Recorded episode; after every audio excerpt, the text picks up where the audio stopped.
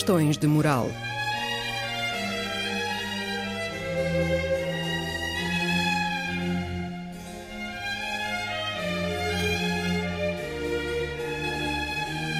Escrito e apresentado por Joel Costa.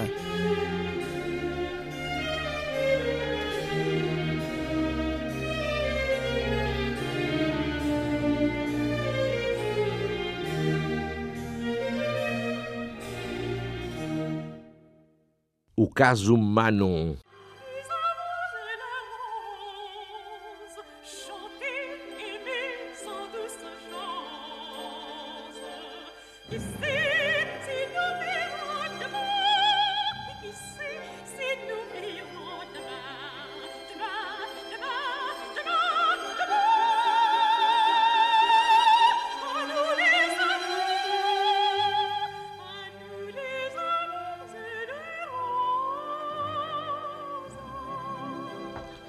Continuando a conversa da semana passada, com as ações da Companhia do Mississippi, ou Companhia do Ocidente, a, a subir, enormes fortunas foram acumuladas em poucos dias por particulares. Os particulares mais sortudos ou mais ousados, ou já de si afortunados que chegasse para uh, arriscar muito e muito ganhar, e porque, como todos sabemos, dinheiro puxa dinheiro.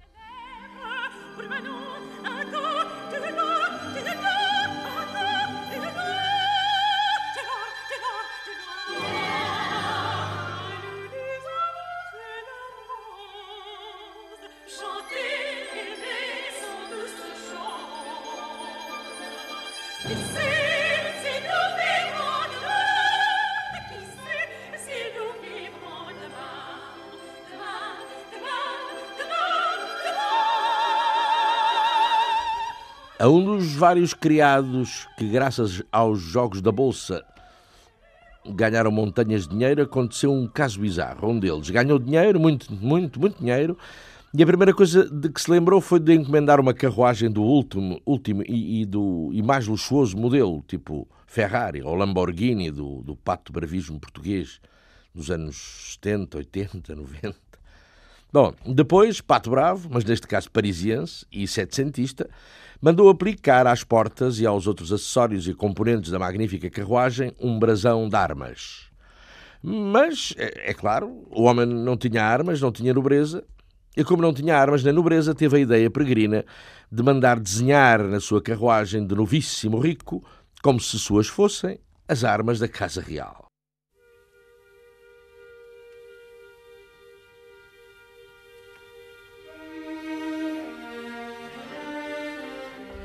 E foi num instante parar à Bastilha por crime de lesa majestade.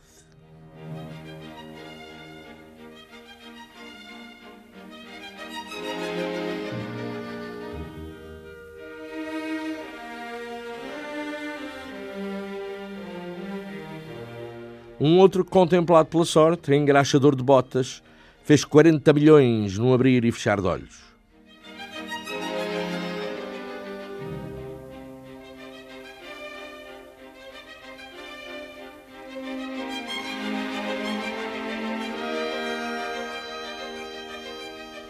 Um outro, pintor sem talento, que mediocremente vivia de fazer cópias e que para vender nas feiras, ganhou tanto dinheiro que pôde contratar para o serviço da sua nova casa nem menos do que 90 criados.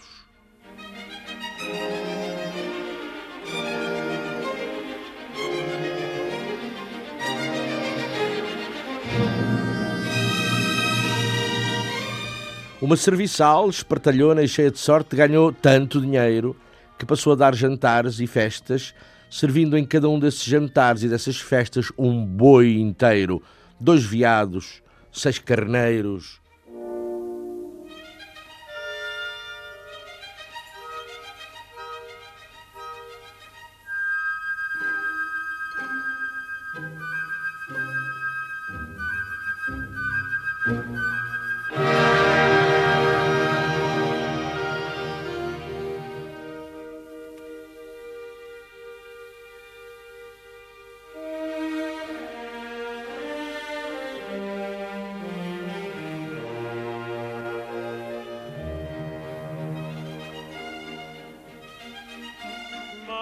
Madame de Begu vai à ópera e encontra uma sua antiga cozinheira ornada de joias, as joias mais belas e mais caras do que as suas. Está a mirar, estupefacta, a cozinheira, a antiga cozinheira, quando esta lhe atira. Eh, eh, Pourquoi pas?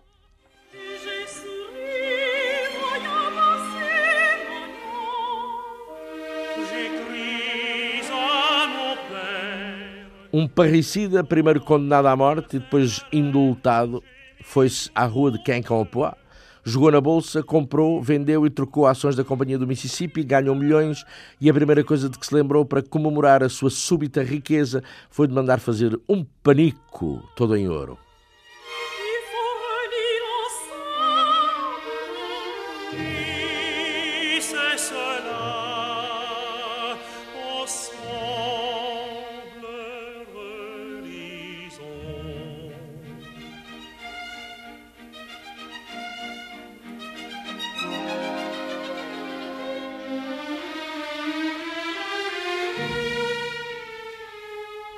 John Law, o jogador, o aventureiro, o grande financeiro, era o construtor dos milagres naquela Paris das primeiras décadas do século XVIII. Montesquieu, quanto à situação, escreveu: Nem Deus tiraria mais depressa os homens do nada. Oh, quantos criados passaram a ser servidos pelos seus antigos colegas e amanhã, talvez, quem sabe, mesmo pelos seus antigos patrões.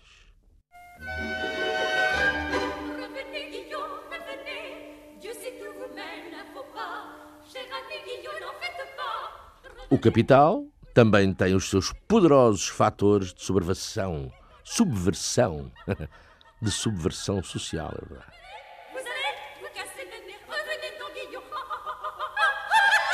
Allons, Guillot, laissez mademoiselle et revenez, l'on vous appelle. Oui, je reviens dans un moment. Ma mignonne, un mot seulement. Guillot, laissez mademoiselle. De ma part, tout à l'heure, un postillon viendra. Quand vous l'apercevrez, cela signifiera qu'une voiture attend, que vous pouvez la prendre et qu'après, vous devez comprendre.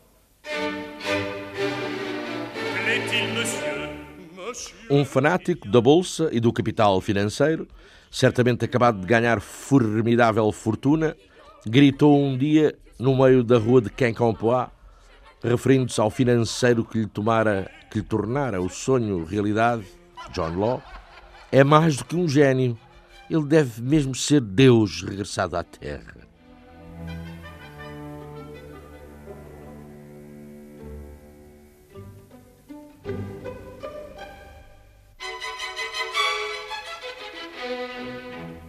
Il vous parlait, Manon Ce n'était pas ma faute. Certes, et j'ai de vous opinion trop pour me fâcher.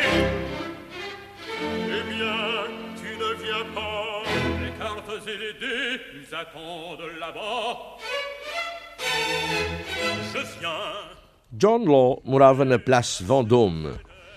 Tinha visitas todos os dias, e visitas ilustríssimas. O príncipe de Conti, por exemplo, o duque de Bourbon, o antigo ministro Noailles, o duque d'Antin, o abade de Dubois, muitas das amantes do próprio regente do reino. Iam lá para lhe tocar o coração com algum caso problemático pessoal a que gostariam de tirar dinheiro. E vinham de lá contemplados com o seu pacotinho de ações a preço de amigo. Porque o preço das ações ia subindo, constantemente subindo, e para pagar essas ações ao preço real e em quantidade suficiente era preciso mais e mais dinheiro. O numerário deverá ser sempre igual à procura. Uma máxima de John Law.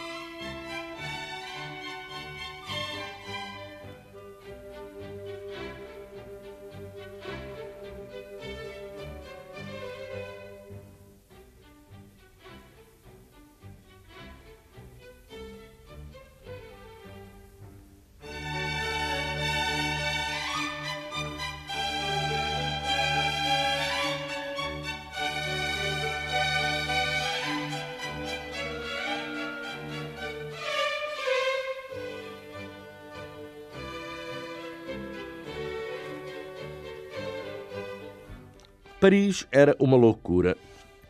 As máquinas de fabricar papel moeda e ações trabalhavam à máxima potência dia e noite sem descanso.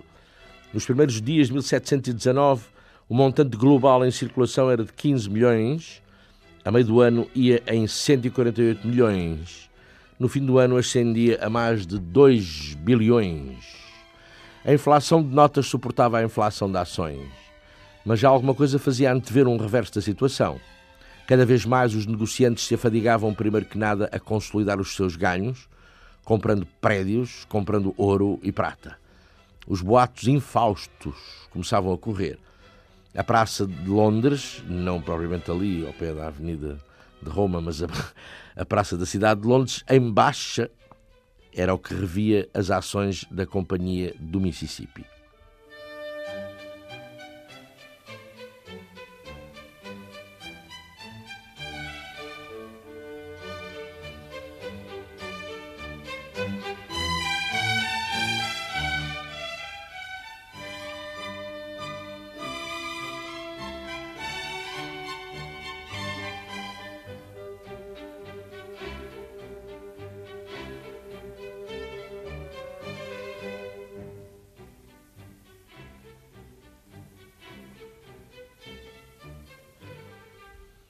John Law manda proibir o transporte e o fabrico e o trabalho em materiais de ouro e prata.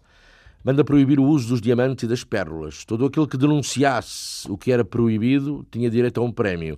E quem dissesse mal de um denunciante estaria sujeito à pena de morte, nem menos. O capital não é para brincadeiras e quem se mete com ele aleija-se de verdade.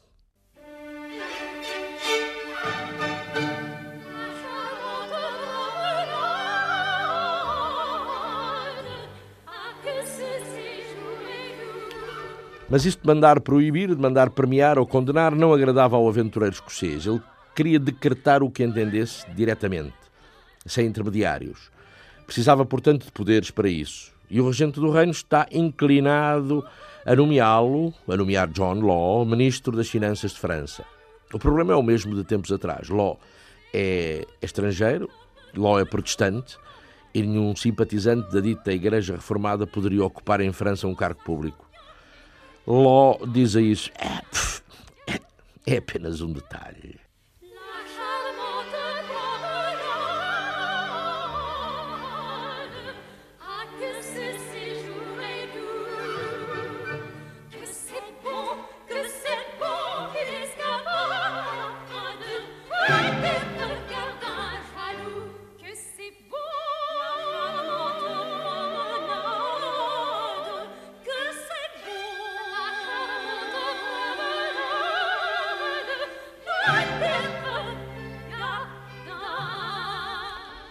John Law sabia de sobra o que mais importava no momento e o que mais importa ainda hoje. E o que mais importava não era a fé religiosa. O importante era, e é importante, crucial, decisivo, não era nem a fé, nem o cargo, nem a pessoa. O que importa, antes de tudo, mais na vida e na aventura do dinheiro, é manter o sistema. O sistema, enfim, capitalista, que faz circular o dinheiro, já se vê, o sistema que engendrava e engendra fabulosas fortunas de uma hora para a outra no século XVIII, como no século XXI, fora do sistema não se vislumbra salvação, seja ela qual for.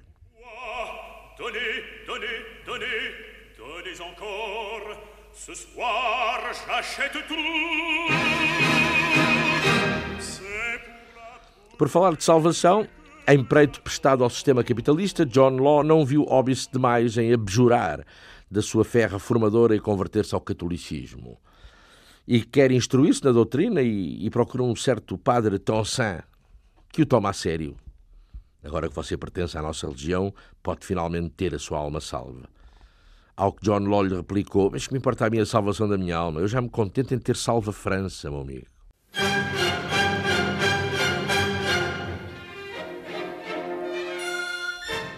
E em lugar de França, John Law poderia ter dito salvar o sistema, salvar o sistema capitalista. Está bem de ver.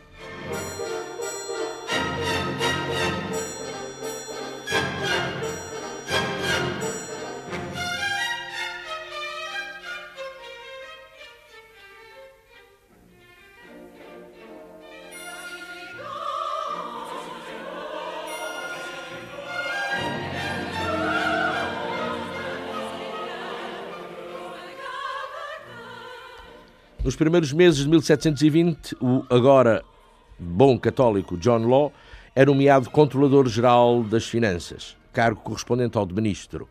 Tal não impede que os corretores negociem as ações da Companhia do Mississippi a preços cada dia mais baixos, enquanto os maiores proprietários de papel se vão apresentando a reclamar dividendos aos milhões.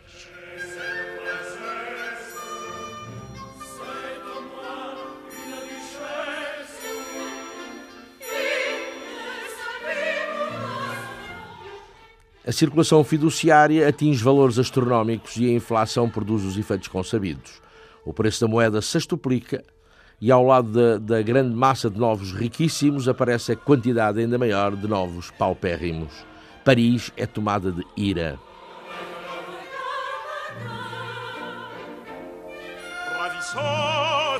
Manon.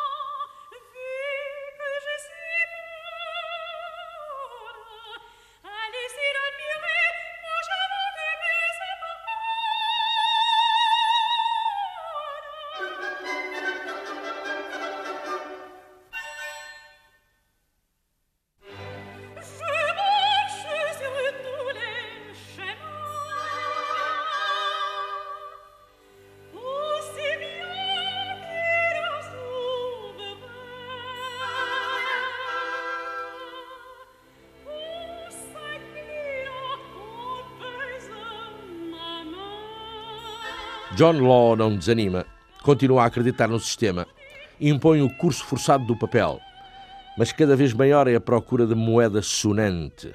Um édito proíbe aos particulares a posse de mais de 200 francos em contado. Não resulta muito. O valor dos Luíses de Ouro é artificialmente elevado. O negócio das ações da rua Quincampoix continua e Law fecha a bolsa. E toma uma decisão. A Companhia do Mississippi comprará e venderá as suas ações ao valor uniforme de 9 mil francos. E ninguém compra. E toda a gente vende. Para pagar, a companhia volta-se para a máquina impressora de notas.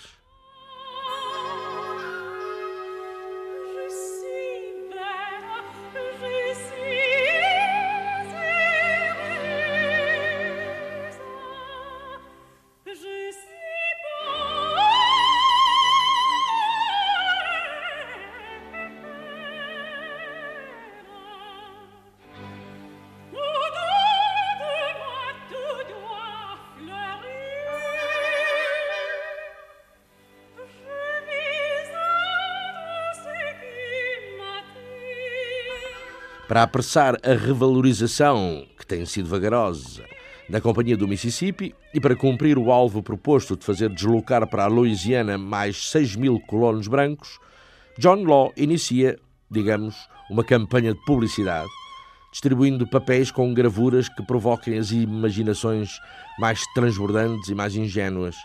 Aquilo lá pelo Mississippi era um paraíso na terra.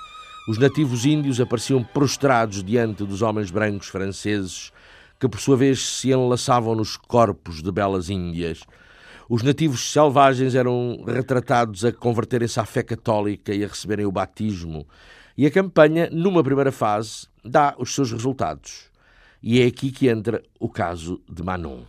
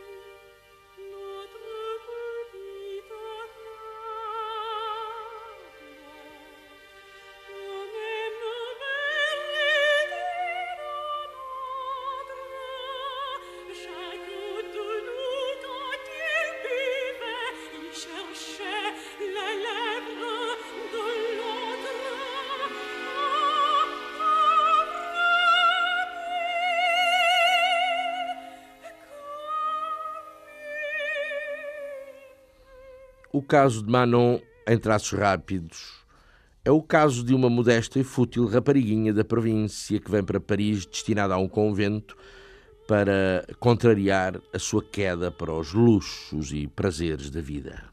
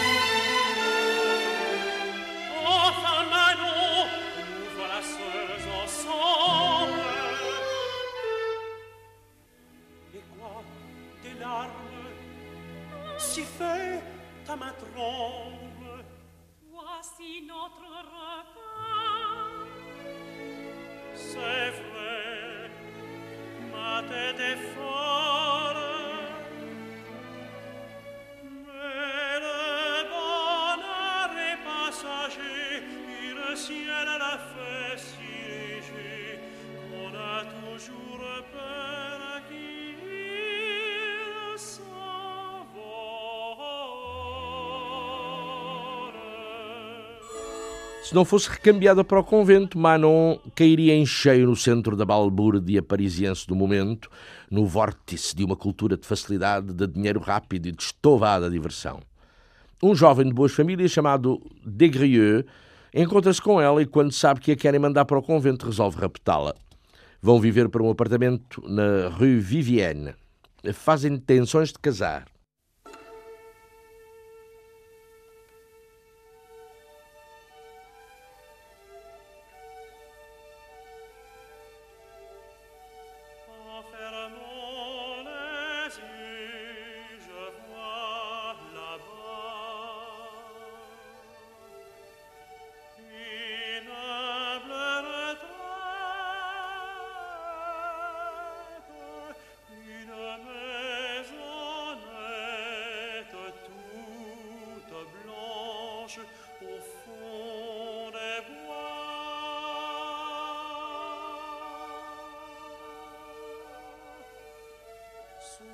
say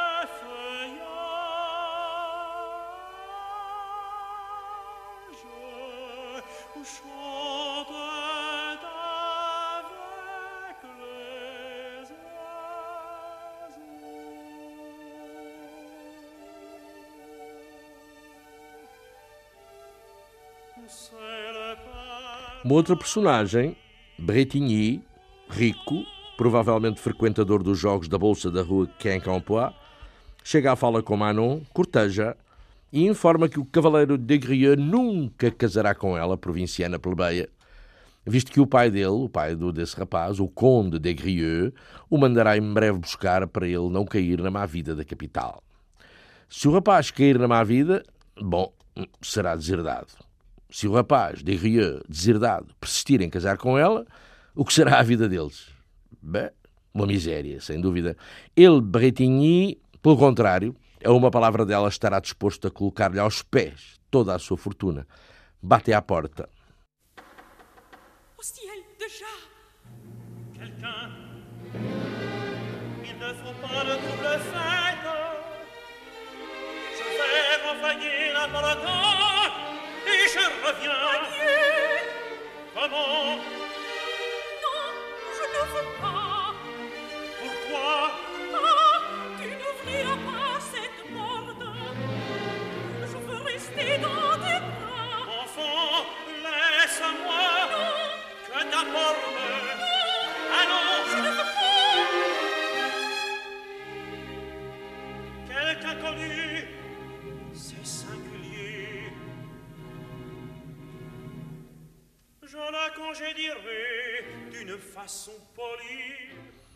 De facto, os criados do conde batem à porta, apresentam-se, vêm buscar o moço de Grieux. Manon abre-lhes a porta e desaparece.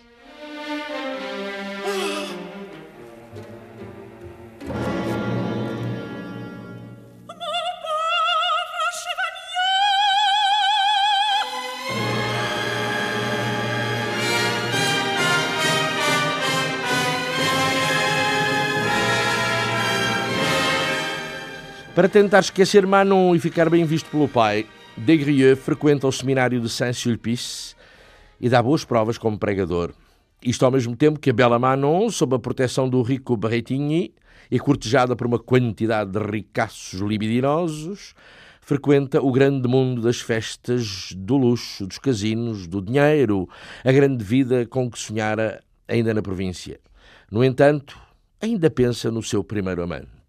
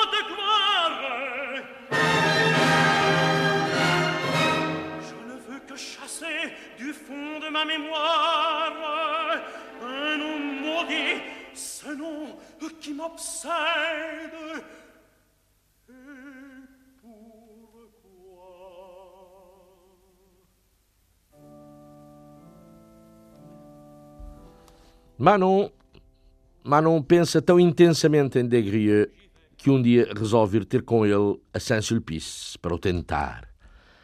E é tão persuasiva, tão persuasiva, que consegue os seus intentos e Desgrieux foge de Saint-Sulpice e alinha com ela numa vida de dissipação.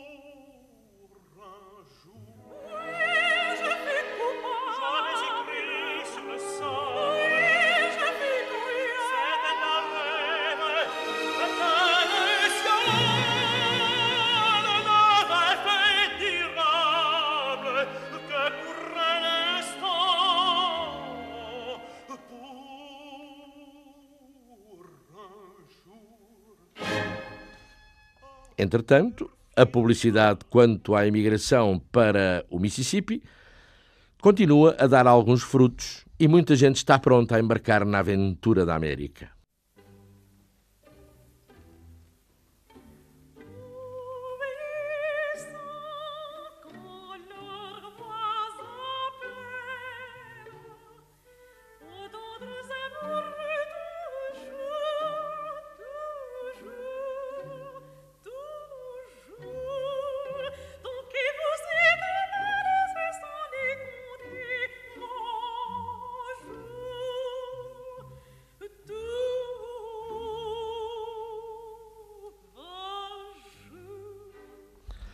Manon e o seu amante Degrieux estão numa casa de batota chamada Hotel da Transilvânia. Precisam urgentemente de capital para manter o trem de vida reclamado por Manon. Degrieux não vê saída para obter dinheiro, senão pela sorte das cartas. Só o jogo o poderá salvar da bancarrota. Sabendo que Degrieux está a jogar, um outro ricaço, admirador e pretendente de, de Manon, manda alguém avisar a polícia. E o pai de Degrieux.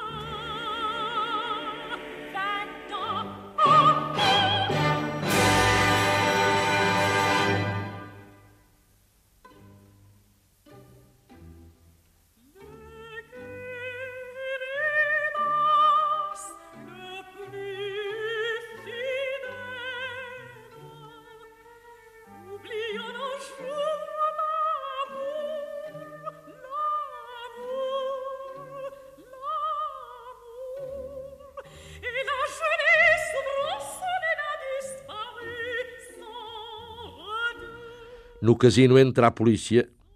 Degrieux é acusado de fazer batota ao jogo e é preso. O pai aparece e concorda com a prisão do filho. É a única maneira de furtar à degradação pessoal e a mais vergonhas e desonras a sua família. Manon também não escapa. Manon também vai dentro.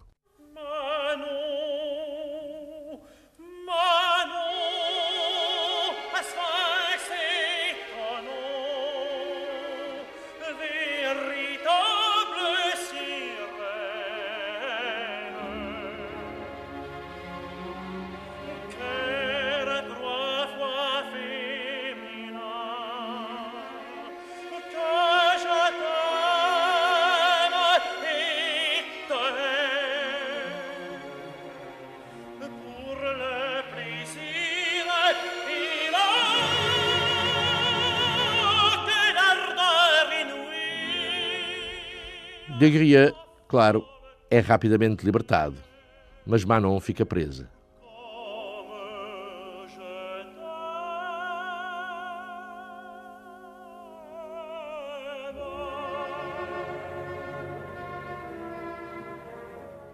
Ainda assim, o número de inscritos para partir a colonizar o Mississippi não satisfaz John Law.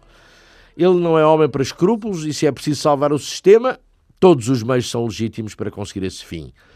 Sim, esse fim, esse fim de inventar mais e mais novos ricos, seja à custa de que meios for.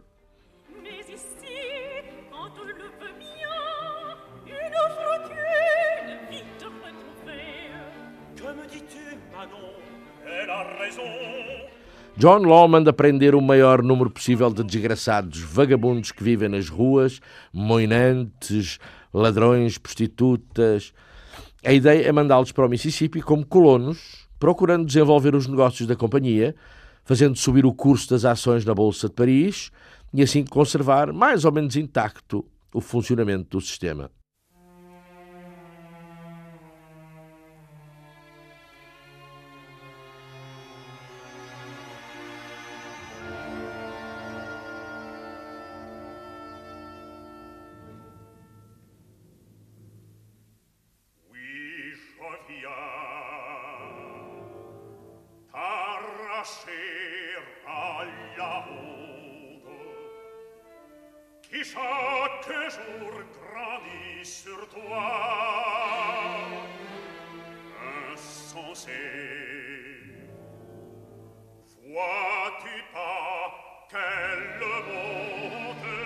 Entre as femmes galantes condenadas à deportação para a Louisiana, conta-se uma tal de Manon Lescaut.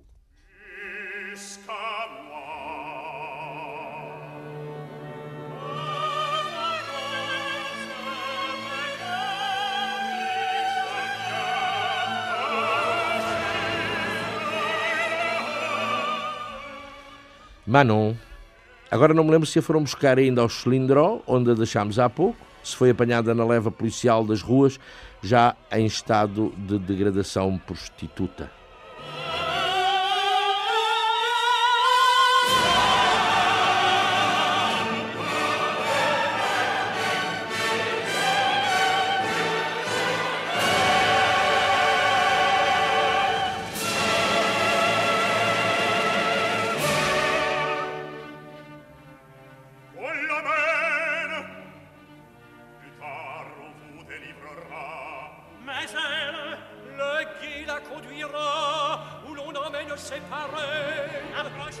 A história de Manon, do Abade Prévost, obra-prima do romance setecentista, imortalizará na grande literatura a memória deste momento grandioso e miserável da história de França.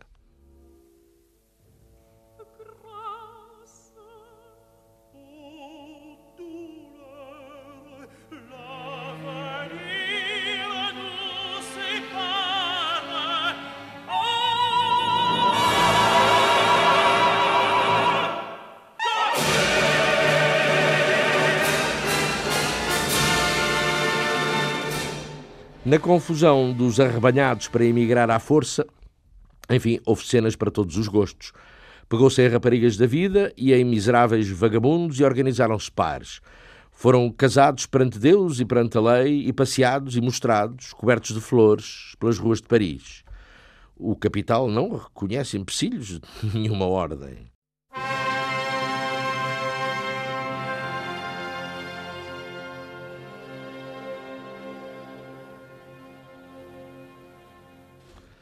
Mais de 5 mil indivíduos foram sequestrados, acasalados e embarcados à força para a Louisiana. Mas a estrela John Law empalidecia. De semideus estava a uma unha negra de ser olhado como o demónio em figura de gente. Os inimigos começavam a retirar as máscaras, agora que as coisas lhe estavam a dar para o torto.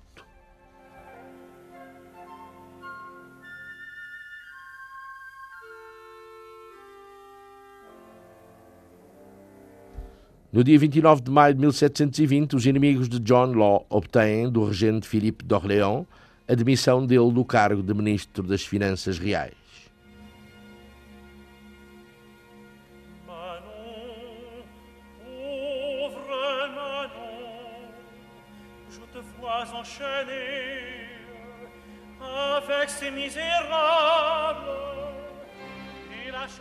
O sistema de John Law parece moribundo.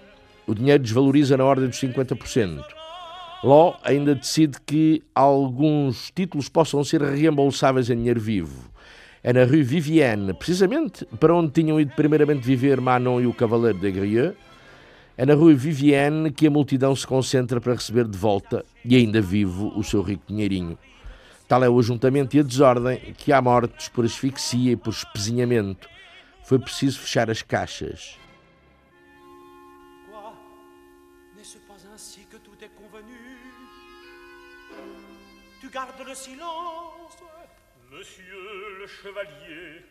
Um grande cortejo de manifestantes corre as ruas de Paris, levantando nos braços um cadáver. Chegam às portas do Palais Royal.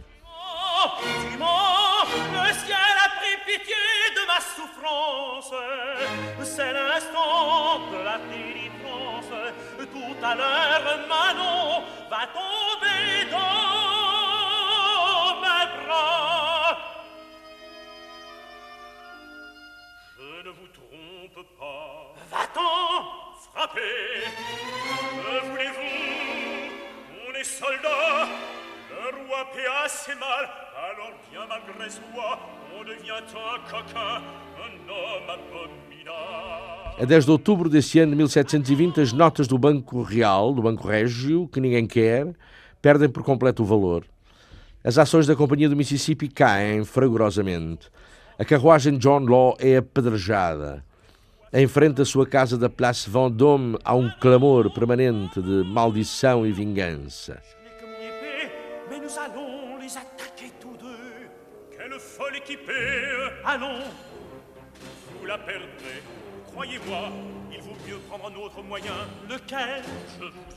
Sou parecido com a galinha dos ovos de ouro, refletia tristemente Law. Quando a matam, todos percebem que ela não passava de uma galinha vulgar. Jamais. Si vous l'aimez, venez. Oh, si je l'aime, quand je veux tout braver, quand je voudrais mourir pour elle, Venez qu'on la verrait à l'instant même.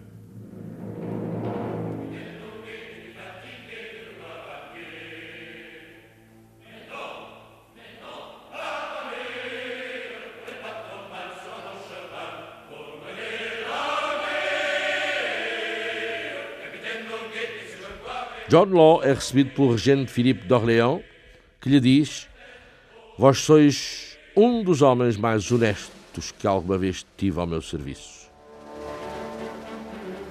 Après chanter, il faut boire. C'est bien le moins, car ce n'est pas la gloire d'escorter au bras et de faire embarquer des demoiselles sans vertu. Moquer de nous. No dia 11 de dezembro, Law assiste, por bravata, a uma récita na ópera e no fim do espetáculo parte em segredo para Guermantes, seis léguas distante de Paris. Et celle qui cachait son visage et pleurait quand l'un de nous cherchait à lui parler. Ah non, alors. Au ciel, silence. Laissez-moi faire.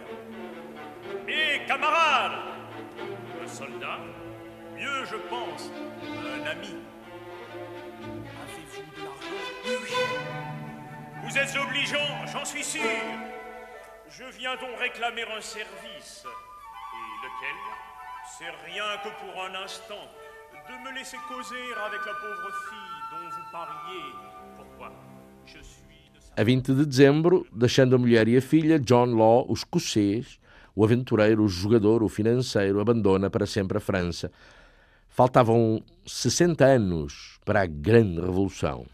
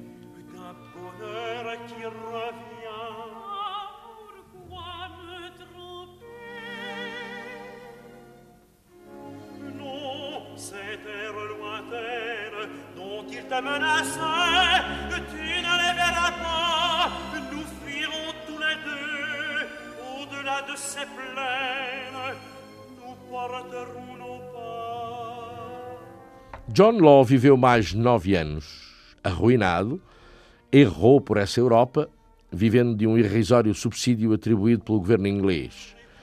Continuava convencido de que o sistema, o seu sistema, era bom e que só a estupidez e a maldade dos homens o impediram de ter êxito.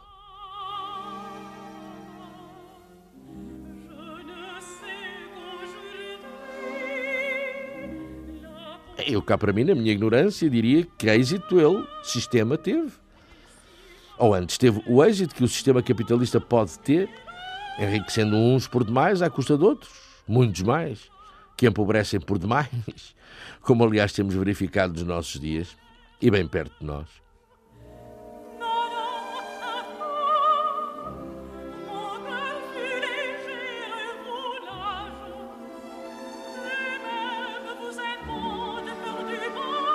Diria, talvez seja disparate, mas eu diria que o sistema, o capital, vai tendo sempre êxito, ou êxitos, que são provisórios, que são desigualmente distribuídos.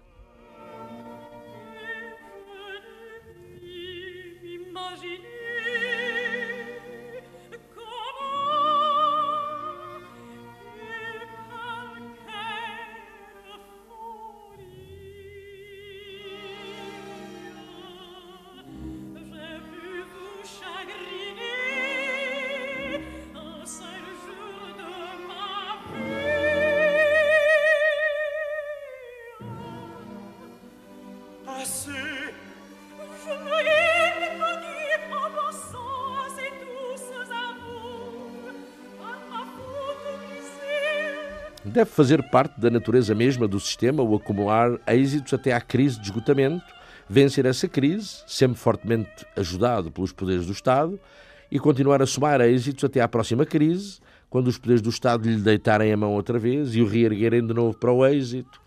E o êxito do sistema é de tal monta que ninguém parece interessado em mudar de sistema.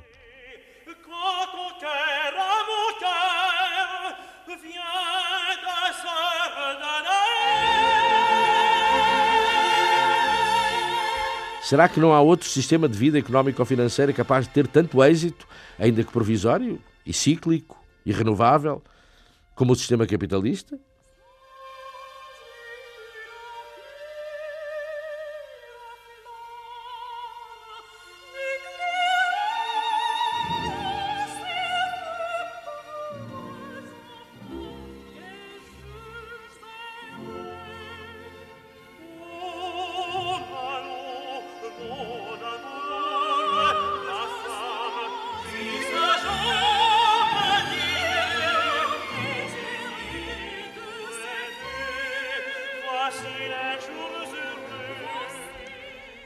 Sistema aventureiro e capitalista de John Law assegurou algumas evidências que, ao longo da história, obviamente se repetiram como uma obsessão. Os grandes senhores podem ser, conforme a ocasião, uns perfeitos patifes e ladrões. Os criados, os lacaios, podem transformar-se em milionários de um momento para o outro. As grandes fortunas burguesas podem desfazer-se em pó antes da meia-noite. A sorte pode ser boa substituta da previdência.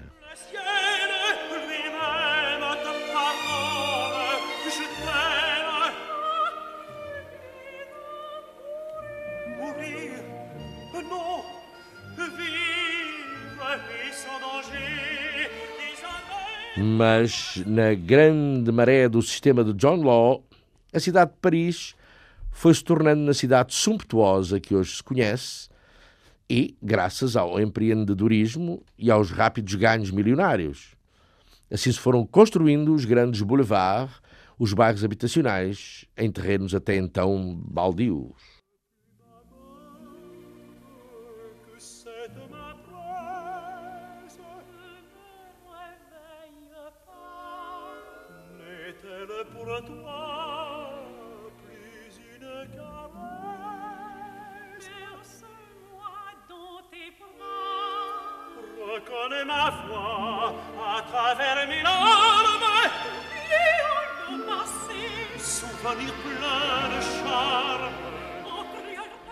Alguém escreveu de tudo isso resultou o enriquecimento dos oportunistas sem escrúpulos, grandes e pequenos. Resultou a ruína da classe média, a mais honesta, a mais útil de todas. Confundiram-se estatutos e condições sociais, corromperam-se os costumes e alterou-se o caráter nacional.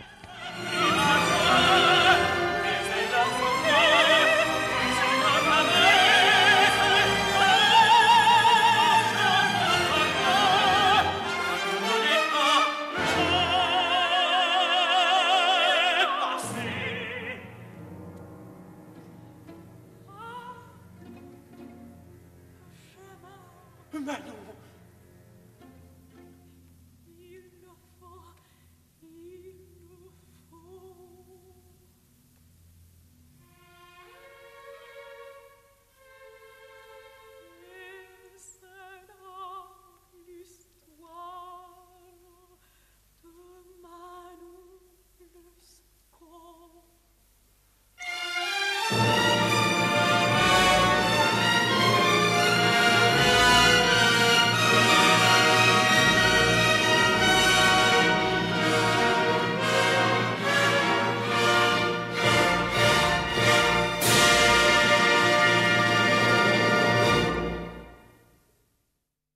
cavaleiro de Grieux tornou a fugir à família, na ideia fixa daquela mulher, e à força de sacos de dinheiro e subornos ao pessoal de bordo, conseguiu embarcar na companhia da sua paixão, autodeportando-se para a Louisiana, e chegaram ambos à Louisiana.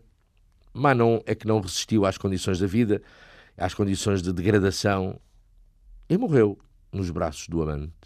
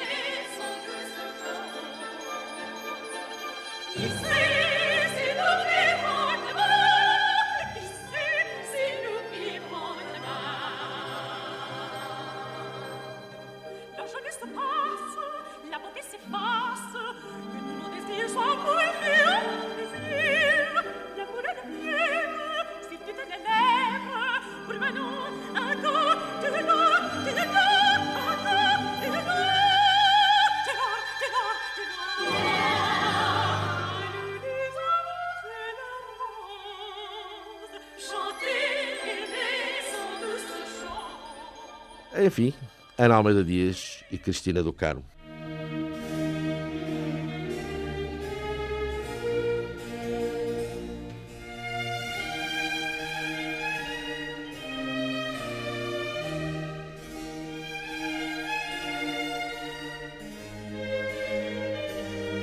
Questões de moral.